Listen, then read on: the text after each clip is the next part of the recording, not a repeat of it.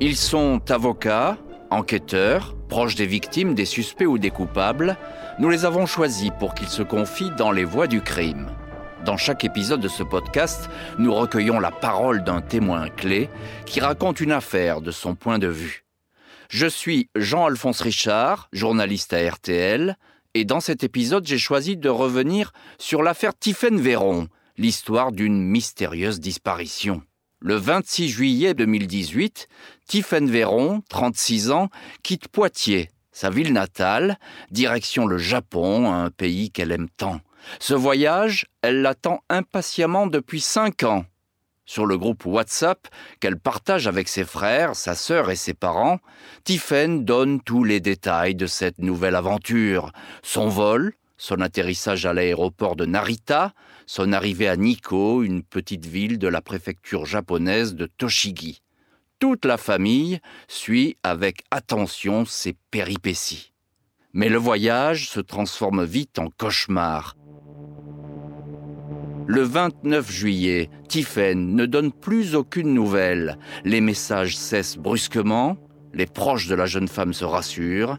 Un typhon aurait frappé la région. Les conditions météorologiques ont sûrement affecté la ligne téléphonique. Le 1er août, l'inquiétude s'installe davantage lorsque Damien, son frère, reçoit un message Facebook. L'expéditeur n'est autre que l'ambassade de France de Tokyo. On lui demande d'appeler au plus vite. Les proches de la jeune femme s'interrogent. Tiphaine est épileptique depuis qu'elle est enfant. Aurait-elle fait une crise? Peut-être est-elle à l'hôpital. Le soir même, Damien et sa mère entrent en contact avec les autorités locales japonaises. Au téléphone, le scénario s'assombrit.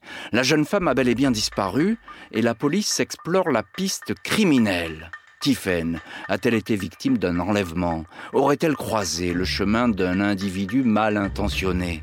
Sans attendre, Damien et sa sœur Sibylle décident de se rendre au Japon sur les traces de Tiphaine. L'organisation du voyage est rapide, le temps presse. Pourtant, une fois sur place, la désillusion est totale. Tous deux découvrent les nombreuses incohérences de l'enquête japonaise. Traces non exploitées, recherches sur le terrain non effectuées. Face au flou des éléments, les proches de Tiffen décident de mener leurs propres investigations et ce qu'ils vont découvrir est bien loin de leur imagination. La voix du crime de cet épisode, c'est Damien Véron, le frère de la disparue et auteur du livre Tiphaine, où es-tu? Il nous raconte l'enquête qu'il a menée avec sa famille pour retrouver sa sœur Tiphaine, toujours portée disparue. Dimanche 29 juillet 2018, dans la nuit, je me suis réveillé en sursaut par un flash. Quelqu'un que je connais est en danger. Je pense aussitôt à Tiphaine. C'est la première phrase de votre livre, Damien Véron. Est-ce que vous pouvez me parler, me raconter euh, cette journée du 29 juillet 2018 et à partir de quel moment vous commencez véritablement à être inquiet pour votre sœur? Donc tout à fait, au milieu de la nuit, je suis réveillé par un flash qui me, qui me sort de mon rêve. Euh, j'ai tout de suite l'impression, je vois que quelqu'un que je connais est en danger, donc effectivement je m'inquiète. J'arrive péniblement à me rendormir et puis ensuite, toute la journée de, dimanche, je suis particulièrement inquiet puisque Tiffen est parti au Japon et qu'on n'a plus de nouvelles à ce moment-là, alors que son objectif était de nous faire partager son voyage, notamment par les réseaux sociaux. Vous n'avez plus de nouvelles, mais quelles sont justement les dernières nouvelles que vous avez reçues de, de Tiffen eh bien, en fait, pas longtemps avant, le samedi 28, 28 euh, juillet, la veille, nous avions eu euh, énormément de photos de, de sa part, puisqu'elle venait d'arriver à Nikko. Nico était la première étape de son voyage au Japon. Donc elle était ravie, elle venait d'arriver à nous montrer euh, les fameux lieux qu'elle voulait visiter, comme le Chinkyo Bridge, un petit pont rouge et des japonaises en costume. Elle est ravie, Tiffen, de vous donner des nouvelles. C'est pas quelqu'un qui a l'habitude comme ça de, de s'absenter, de s'évanouir. Ah non, mais tout à fait. Et puis elle voulait euh, nous faire partager son voyage justement par les réseaux sociaux, par WhatsApp. Alors le 1er août, les jours euh, passent, les heures s'égrènent, et évidemment l'inquiétude de la famille euh, s'amplifie. Euh, Damien Véron, lorsque vous recevez un message Facebook de l'ambassade de France de Tokyo, je pense que vous allez être très surpris. Qu'est-ce qu'il dit ce message? Déjà depuis quelques jours, on est très angoissé. Mais c'est sûr que ce message restait gravé à vie dans ma mémoire. Puisqu'en fait, on s'inquiétait, mais le fait d'apercevoir sur ce message votre sœur a disparu, nous n'avons plus de nouvelles, demandez à vos parents de vite nous contacter. En fait, c'est vraiment cette phrase qui est apparue euh, est restée, est restée vraiment marquante pour moi. Votre sœur, elle souffre d'épilepsie. Euh, alors vous vous dites peut-être à ce moment-là, elle a eu un malaise, elle est, peut-être tombée quelque part, elle est peut-être en, souffrance dans un coin ou peut-être même dans un hôpital. Mais tout à fait. Donc euh, j'ai vite prévenu ma mère qui a appelé l'ambassade. Effectivement, c'est ce qu'elle s'est dit. Effectivement, elle s'est dit bon bah probablement, puisqu'au début l'ambassade n'avait pas toutes les informations. Il a fallu qu'on attende d'avoir la police locale pour en savoir plus. Donc le temps qu'on ait la police locale, effectivement, vous avez raison. Nous, en discutant avec ma mère, on s'est rassuré en disant probablement Tiffany est à l'hôpital. À quel moment vous sentez que finalement les choses dérapent et qu'il va peut-être falloir euh, partir sur place au Japon? Le soir, nous avons la police, enfin nous avons l'interprète de la police, qui tout de suite commence par nous poser la question et nous dire que ferait Tiffen si elle était agressée ou kidnappée? Donc là, déjà, on s'est dit, bon, on s'est dit, bah mince, pourquoi déjà ils pensent à ça? Donc on réalise en fait que les choses sont graves. Et puis surtout, quand on leur demande si Tiffen ait pu être transportée à l'hôpital, peut-être a-t-elle fait un malaise, tout de suite ils nous disent, non, non, pas du tout. Aucune ambulance, euh, aucun, euh, aucun hôpital nous a signalé la présence de Tiffen. Donc là, tout de suite, on réalise que c'est très grave. Euh, déjà trois jours se sont passés, donc on se dit bah, il faut vite, euh, il faut vite qu'on aille sur place. Alors vous vous rendez au, Japon, euh, c'est le pays que votre sœur aime tant, elle y est déjà allée une première fois, elle rêvait de refaire ce voyage parce que c'est vraiment le voyage de sa vie, elle l'a préparé pendant des mois, pourquoi c'était aussi important pour elle d'aller dans ce pays? C'est un pays qu'elle aime beaucoup, elle parle et écrit le japonais, alors on n'a jamais su quel était son niveau réel, elle été passionnée du Japon, oui, de l'écriture, de du, sens de l'hospitalité. De, vraiment, elle est, tombée amoureuse du Japon. Donc ça faisait pratiquement 15 ans, oui c'est ça, qu'elle apprenait le japonais, qu'elle pouvait l'écrire et le lire. Parlez-nous un petit peu de, de Tiffen. C'est une fille tranquille finalement. Très discrète, très réservée, d'une grande culture générale, passionnée. Donc elle, est, a un master d'histoire de l'art, donc elle est passionnée de, elle est passionnée d'histoire, de culture. Elle était passionnée du russe également. Donc elle avait appris le russe aussi quelques années auparavant. C'est une, une femme qui est vite passionnée. Quand elle fait les choses, elle ne fait pas les choses euh, à moitié. Elle a envie de découverte, et puis quand elle aime un pays ou une culture, euh, elle, se, donne les possibilités d'apprendre, euh, de s'enrichir. Est-ce qu'elle est craintive, Tiffen Elle est méfiante, mais je pense que concernant le Japon, elle avait déjà fait un voyage à Tokyo en 2013. Concernant le Japon et les Japonais, il y a, vous savez, il y a toujours ce fameux adage qui explique que le Japon est le pays le plus sûr du monde, donc elle avait l'air plutôt sereine. Donc elle est méfiante, mais peut-être qu'au Japon, elle serait différente. Alors le samedi 4 euh, août 2018, euh, vous arrivez Damien Véron avec votre sœur Sibylle au Japon. Comment ça se passe cette arrivée? Parce que je suppose déjà que vous êtes dans un état de grande tension. déjà on est épuisé, on est vraiment euh, avec Sibylle déjà durant tout notre vol, on a essayé d'écrire au neurologue de Tiffen, on a essayé de commencer des actions, donc on arrive assez fatigué et tendu. La police locale fait l'effort de venir nous chercher à Otsunomiya, donc c'est la capitale de la préfecture de, de Nikko. Donc déjà, on, les remercie justement d'avoir fait cet effort. Euh, donc ils viennent nous chercher. Et euh, là, j'en souviendrai toujours, on, voyait, euh, même si l'interprète était là, il y avait une gêne palpable. Puisqu'on voyait, on ne savait pas comment s'adresser aux uns et aux autres. Déjà, on voyait que, est tous, les, deux côtés, on était plutôt intimidés de la situation. Donc ils nous ont emmenés, donc d'Utsunomiya, dans leur camion à Nikko. Et en fait, durant le voyage, on a vu que déjà la communication était difficile. Tout n'était pas forcément clair. Il nous explique donc la piste criminelle n'est plus du tout évoquée. Il nous montre simplement qu'ils ont trouvé un foulard. Alors ça c'est important Damien Véran, il faut bien l'expliquer cette histoire du foulard, parce que finalement ça peut être une pièce à conviction qu'on vous montre à ce moment-là. C'est très étonnant cette histoire, racontez-nous. Donc il vient nous chercher à la gare de Tsunomiya, il nous emmène à Nikko. Donc il nous emmène à un lieu, donc Tiffen, lorsqu'elle a, lorsqu'elle a disparu, avait laissé dans sa chambre d'hôtel toutes les indications des lieux qu'elle voulait visiter. Donc dans l'un de ces lieux, le fameux Kamanga Fuchiabi, c'est un petit lieu à côté d'une rivière, donc ils nous emmènent donc à cet endroit-là et nous disent bah voilà, on a retrouvé un foulard avec un petit plan. Tiffen a dû euh, vouloir prendre une photo, elle est tombée ici, elle a laissé son foulard. Vous dites bah comment ça? Hmm. Donc pour eux, tout de suite, c'était une piste accidentelle. Tiffen était tombée dans la rivière et c'était son foulard. Sauf que nous, voyons ce foulard, la première chose qu'on se dit, bah, il faut le ramasser. Bien sûr. Prenons ce foulard euh, avant qu'il se, en plus, il se rapprochait du bord de la rivière. Donc c'est important qu'il puisse être, euh, être pris déjà pour relever l'ADN, enfin faire ce qu'il faut. Et, là, ils nous ont dit, mais surtout pas, n'y pensez même pas. Au Japon, lorsqu'un objet est perdu, il faut que le propriétaire puisse venir le chercher. Et ce foulard, vous le reconnaissez? Ah non, non. Enfin, nous, euh, surtout Tiffany déteste avoir des objets, que ce soit des montres ou des bijoux ou des, accessoires comme ça. Donc, nous, on le reconnaît pas. Mais bon, on se dit de toute manière, si eux affirment cette piste, nous, on débarque complètement, on est complètement sonné par le voyage. Donc, on a, on a besoin de, de, pouvoir réfléchir à ce qu'ils nous disent. Donc, le but, ça aurait été de le collecter. Il n'y a aucune expertise ADN ou autre qui a été effectuée sur ce foulard alors, ce qui va se passer, c'est qu'une journée plus tard, on revient à cet endroit-là, après avec le consul, et on voit que ce foulard, en fait, s'apprête à tomber dans la rivière. Donc nous, bah, tant pis, on décide de le prendre, mmh. avec toutes les précautions euh, nécessaires. Donc les policiers sont furieux, on est obligé de signer des, dérogations pour dire qu'on a bien pris le foulard, enfin il y a des tensions. Donc finalement, euh, on va ramener ce foulard en France, il n'y aura pas d'EDN qui sera retrouvé, mais surtout ce qu'on va apprendre, c'est que c'est un foulard qui est seulement construit, qui a été fabriqué en Asie. Mm. Donc, euh, et puis euh, dix ans auparavant. Donc la probabilité qu'il appartienne à Tiffen s'évanouit rapidement. Mm. Est faible.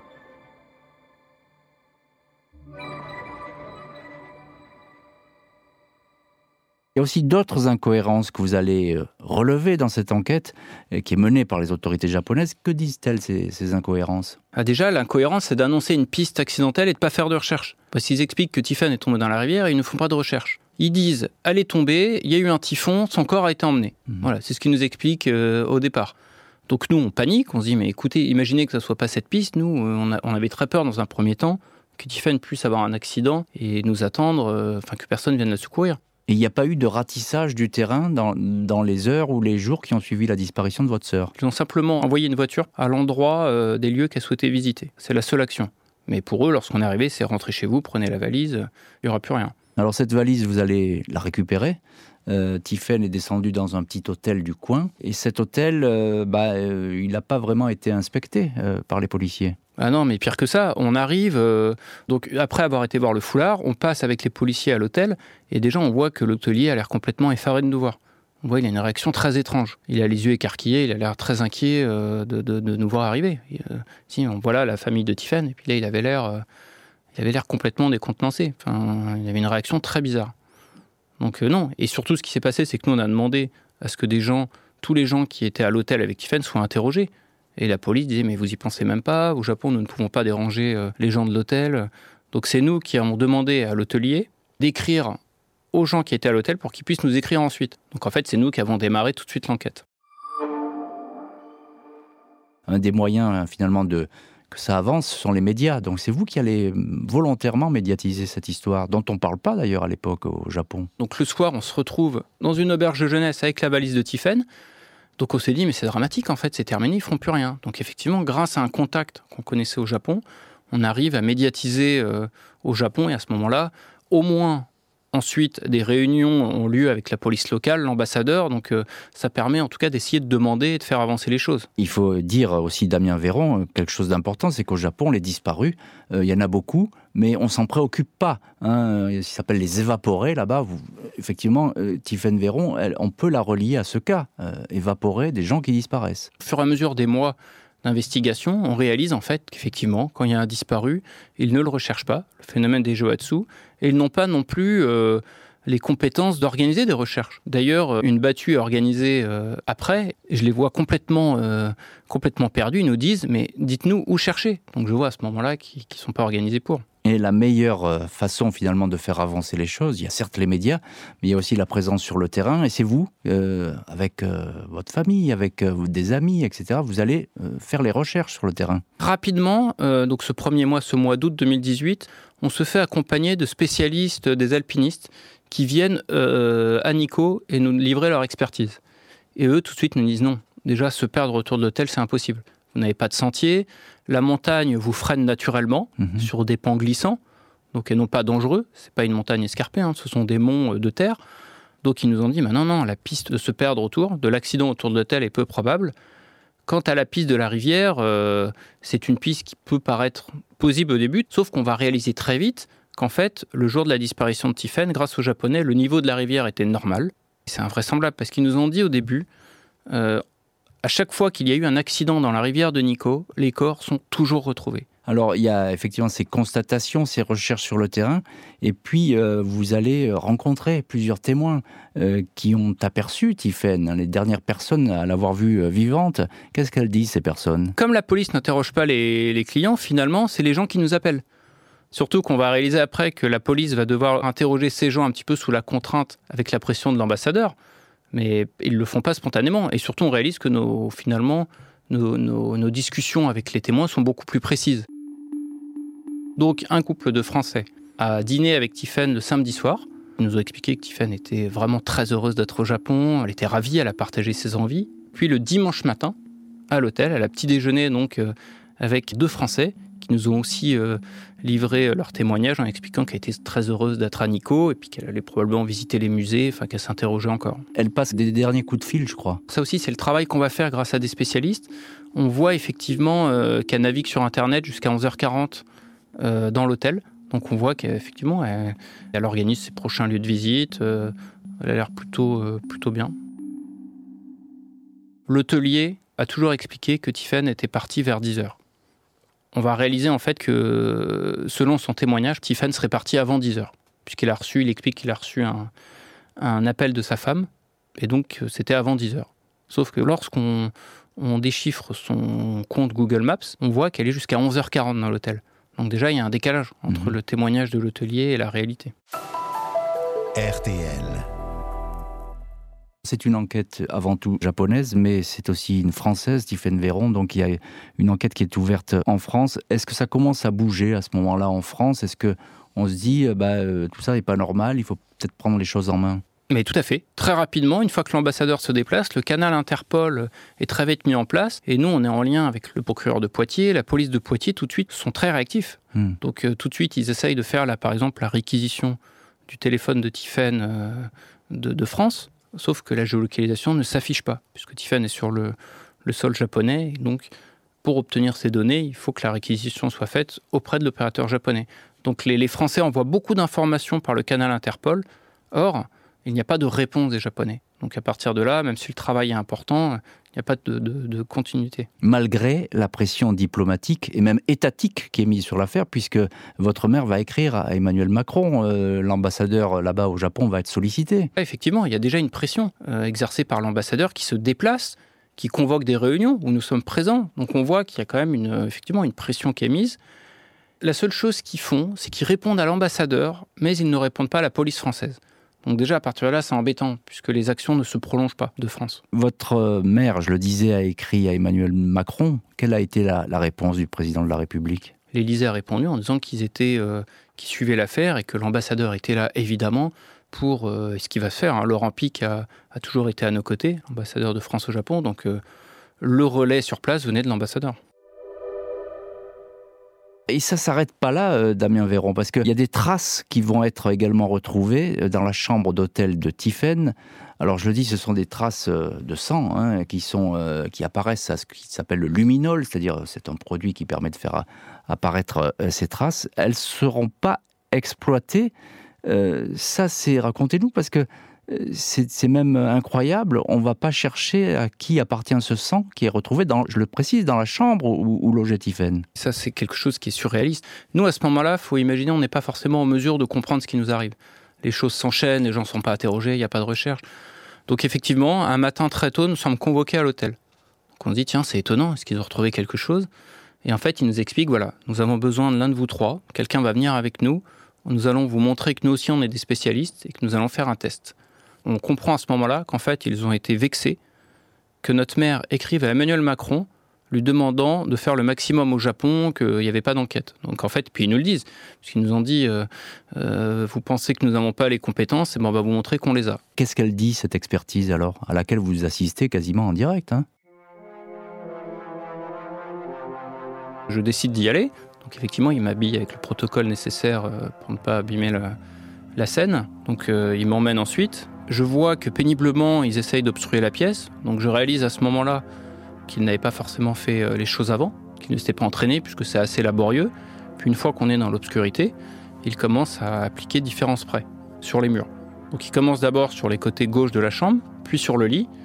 Je vois à ce moment-là une petite trace sur le lit, vraiment insignifiante. Qui apparaît. là, qui apparaît, donc une trace bleue. petite marque bleue. là, je vois à ce moment-là, ils n'ont pas l'air spécialement inquiets, ils, font, ils regardent, ils me disent non, c'est pas du sang, bon. Puis ensuite, ils continuent, sauf que sur le mur droit de la chambre, à ce moment-là, apparaît des éclaboussures. Assez distinctes, je les vois bien, en bleu. C'est assez bizarre ces marques, puisqu'on a l'impression que le point d'impact euh, vient du bas du mur et qu'il y a eu quelque chose qui s'est ensuite répandu sur le mur. Ça Hmm. fait comme des éclaboussures. Hmm, hmm. Donc, euh, donc moi, je- j'ai les yeux écarquillés et je vois que l'officier a l'air lui aussi surpris, puisqu'il fait un, un espèce de petit cri typiquement japonais de Donc je me dis, ah bah mince, lui aussi a pas l'air du tout. euh, euh, on voit qu'ils sont pas entraînés avant et qu'il a l'air surpris de ses marques. Donc euh, et ben à ce moment-là, il n'y a pas d'analyse qui sont faites et euh, il me demande de sortir. Et on n'a jamais eu d'explication sur ce qui a pu se passer euh, à propos de ces éclaboussures. Damien Véron, c'est une enquête qui se déroule sur deux fronts, on le sait, au Japon, en France. Très concrètement, où est-ce qu'on en est aujourd'hui? Aujourd'hui, alors, le Japon, il a fallu du temps. Parce qu'il a fallu qu'on décrypte une, une autre société, une autre manière de fonctionner. Donc, grâce à des avocats japonais, grâce à des soutiens, on a découvert, et donc il a fallu du temps, hein, que déjà, il n'y avait pas de recherche. Vous l'avez évoqué, parce que quand vous avez le phénomène des Joatsu, des évaporés, il n'y a pas de recherche, mais aussi et surtout qu'il y a rarement des enquêtes criminelles ouvertes. C'est pratiquement lorsque les personnes sont prises en flagrant délit qu'à ce moment-là, il y a une procédure criminelle ouverte et que les avocats japonais qu'ils peuvent à ce moment-là avoir le dossier entre leurs mains. Donc côté japonais, c'est fermé. Donc on se dit, bah, formidable, au moins côté français, une instruction est ouverte en France en octobre 2018 pour enlèvement et séquestration. On se dit, la solution va donc venir de la France. Tiffany est française, c'est plus facile d'avoir des demandes de la France. Eh ben non, malgré tout, euh, une première commission rogatoire est envoyée en 2018, puis une seconde va être envoyée en 2021, et les Japonais ne répondent jamais. C'est-à-dire que les policiers français vont se rendre au Japon. Alors, il y a d'abord les demandes de la juge d'instruction et après, effectivement, euh, les Français, les policiers français, en juin 2019, vont faire un rapide aller-retour de Nico, puisqu'à chaque fois, les Japonais ne répondaient pas aux demandes de la juge. Donc, ils vont revenir, euh, je crois qu'il reste deux jours à Nico.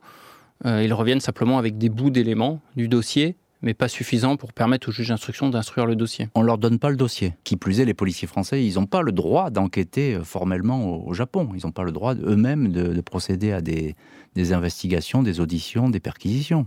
Je pense que c'est ce qu'il nous disait, qu'il était limité. Après, ce qui aurait été intéressant, et nous, ce qu'on souhaitait, c'est que, par exemple, les tests au luminol soient refaits en présence d'officiers pour qu'ils puissent constater ce qui s'était passé. Et puis, l'appui de l'ambassadeur est quand même indispensable. Étant donné qu'il est là, il peut lui aussi appuyer et faire des demandes. Alors il y a une juge d'instruction euh, qui pilote l'affaire à ce moment-là. Euh, c'est donc elle qui, qui donne ses ordres aux, aux policiers, qui est la chef d'enquête. Pourquoi est-ce que elle ne va pas aller au Japon, cette magistrate? Donc, nous, on voit qu'il n'y a pas eu de résultat. Donc, nous, on se dit, bah, finalement, l'essentiel, parce qu'il a fallu découvrir un petit peu, décortiquer la, la société, enfin, la manière dont fonctionnaient les Japonais. On se dit, mais le point faible, finalement, des Japonais, c'est que le sens du protocole et de l'honneur font qu'ils vous reçoivent tout le temps. Mhm. C'est indispensable. Même s'ils ne collaborent pas, notamment par le canal Interpol, ils vous reçoivent. Donc on s'est dit, mais si euh, le juge a cette possibilité de se rendre à Nico, c'est évident que peut-être qu'elle pourra euh, soumettre aux policiers de refaire un test luminol, policiers japonais. Donc justement, on s'est dit, bah, formidable, on va faire une demande de déplacement. Et là, on s'est dit, bah, super, le parquet de Poitiers a appuyé la demande de déplacement du juge, Euh, le canal diplomatique était en place, tout était en place, et puis finalement, le juge, malgré tout, a refusé de se déplacer. Il n'y a pas eu d'argument euh, juridique officiel, non, c'est incompréhensible. Après, c'est très subjectif, mais nous, on se dit peut-être que c'est un dossier à l'international complexe, peut-être qu'une juge de Poitiers n'a pas forcément les compétences pour enquêter au Japon, on ne sait pas, c'est incompréhensible. Vous n'avez pas donc la, la réponse euh, à cette question. Il y a une épée de Damoclès qui plane sur le dossier là depuis maintenant quelques mois. À ce moment-là, c'est euh, finalement qu'il y ait un non-lieu, qu'on referme ce dossier. Euh, vous avez lutté pour que ce dossier reste vivant et ouvert. Là aussi, alors là, ça a été vraiment un coup dur pour nous. Parce que le fait que la juge refuse de se déplacer au Japon, déjà, c'était un choc énorme. Mais le fait, quelques mois plus tard, d'annoncer euh, qu'elle annonce sa volonté de clôturer le dossier, pour nous, c'était insupportable, puisqu'on n'avait toujours pas de réponse euh, sur le luminol, par exemple. On sait que des corps ont été retrouvés à Nico. Un corps euh, découpé dans une valise a été retrouvé au mois de janvier, pas loin de dans les environs de l'hôtel de Tiphaine. Enfin, en fait, il y a eu plein de, il y a eu un. C'est aussi, je ne l'ai pas évoqué, mais on a découvert dans nos investigations d'août 2018 qu'un faux guide rôdait dans un endroit touristique où Tiffen avait prévu d'aller. Un mot sur ce faux guide, parce qu'effectivement, il y a des panonceaux euh, qui étaient à l'entrée des chemins et qui disaient attention, il y a un homme dans le secteur, etc. Il n'y a pas eu d'enquête là-dessus, proprement dite. Alors qu'on sait qui est cet homme. on a, grâce à un ami japonais qui est venu nous aider, effectivement, il nous a dit Ah, regardez ce qui a marqué sur ces panneaux. Enfin, je vais vous traduire parce que c'était en japonais. Donc, il explique Attention, un homme se fait passer pour un faux guide et agresse des femmes. Et cet homme ne fait pas partie euh, du personnel du temple. Mhm. Donc, on se dit Bah voilà, donc c'est quand même terrible. Il agresse ici, Tiffany avait prévu d'y aller, et non, on n'a pas eu d'audition. Eux, les Japonais, à chaque fois, dans les commissions rogatoires internationales, ils répondent simplement par non, il n'est pas coupable. On n'a pas d'audition. En parlant de cet homme. En parlant de cet homme, tout à fait. Mm.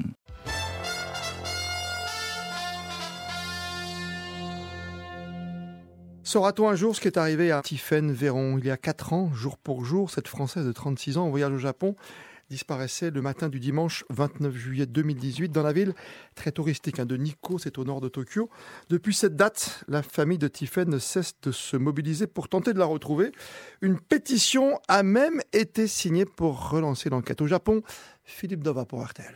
Oui, une pétition signée aussi ici au Japon par de très nombreux membres du groupe de soutien créé par Patrick Ochter. Avec son fils, il avait été le premier à se rendre à Nikko il y a quatre ans pour spontanément aider la famille Véron. Il n'a jamais cru à la version officielle de l'accident. On est allé au bord de la rivière, on s'est aperçu que franchement, euh, pour se noyer, il fallait vraiment faire un effort. On a tout de suite pensé à un crime. Et les éléments découverts, les témoignages recueillis au fil des mois depuis la disparition de Tiffen n'ont fait que renforcer son pressentiment et motiver les membres du groupe à ne rien lâcher. Où est-ce qu'on en est, euh, Damien Véron, aujourd'hui, du, dossier Sur le plan juridique, euh, il y a eu ces menaces de le refermer. Euh, c'est toujours une, menace qui existe aujourd'hui? Le juge qui était en charge de l'affaire de Tiffany est parti, a demandé à partir. Donc c'est un autre juge en ce moment qui est à la tête de notre dossier. À Poitiers. À Poitiers, tout à fait. Donc on, ne sait pas du tout comment les choses vont évoluer. On sait que déjà, euh, nous avions fait une pétition qui a atteint pratiquement 37 000 signataires, enfin qui a dépassé même les 37 000 signataires, euh, qui a été remis euh, au palais de justice et que la, nouvelle juge a coté mmh. ces pétitions ainsi que le livre, notre livre.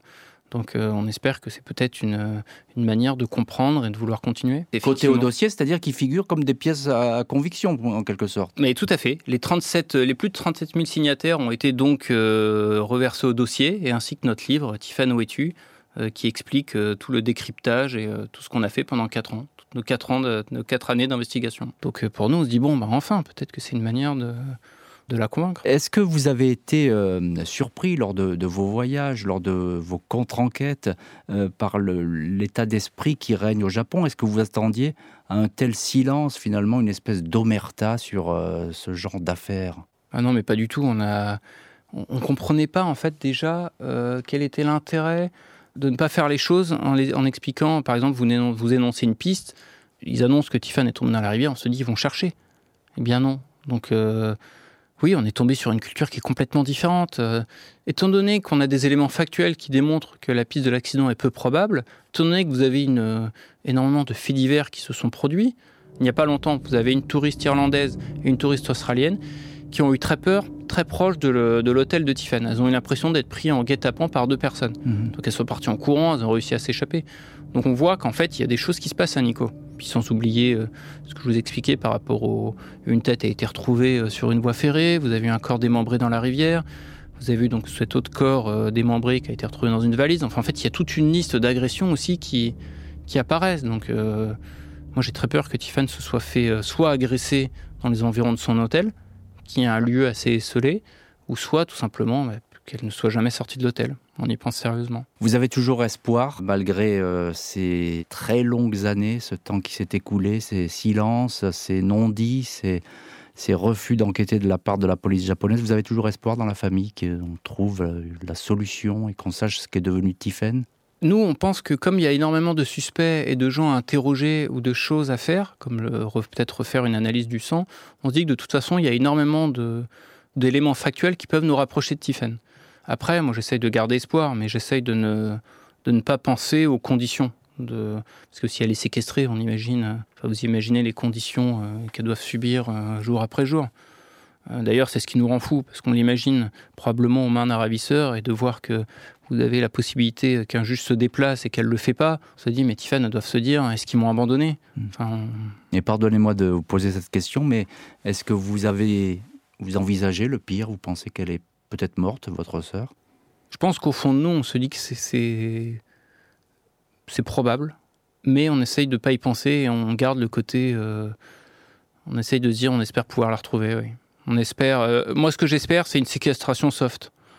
Voilà, c'est que simplement quelqu'un qui a besoin de compagnie et qui. euh, mais bon, je sais que c'est- peu probable et, et moi, j'essaye de rester positif. Il y a toujours cette flamme hein, qui, Mm. qui anime la famille. Tout à fait. Tout à fait.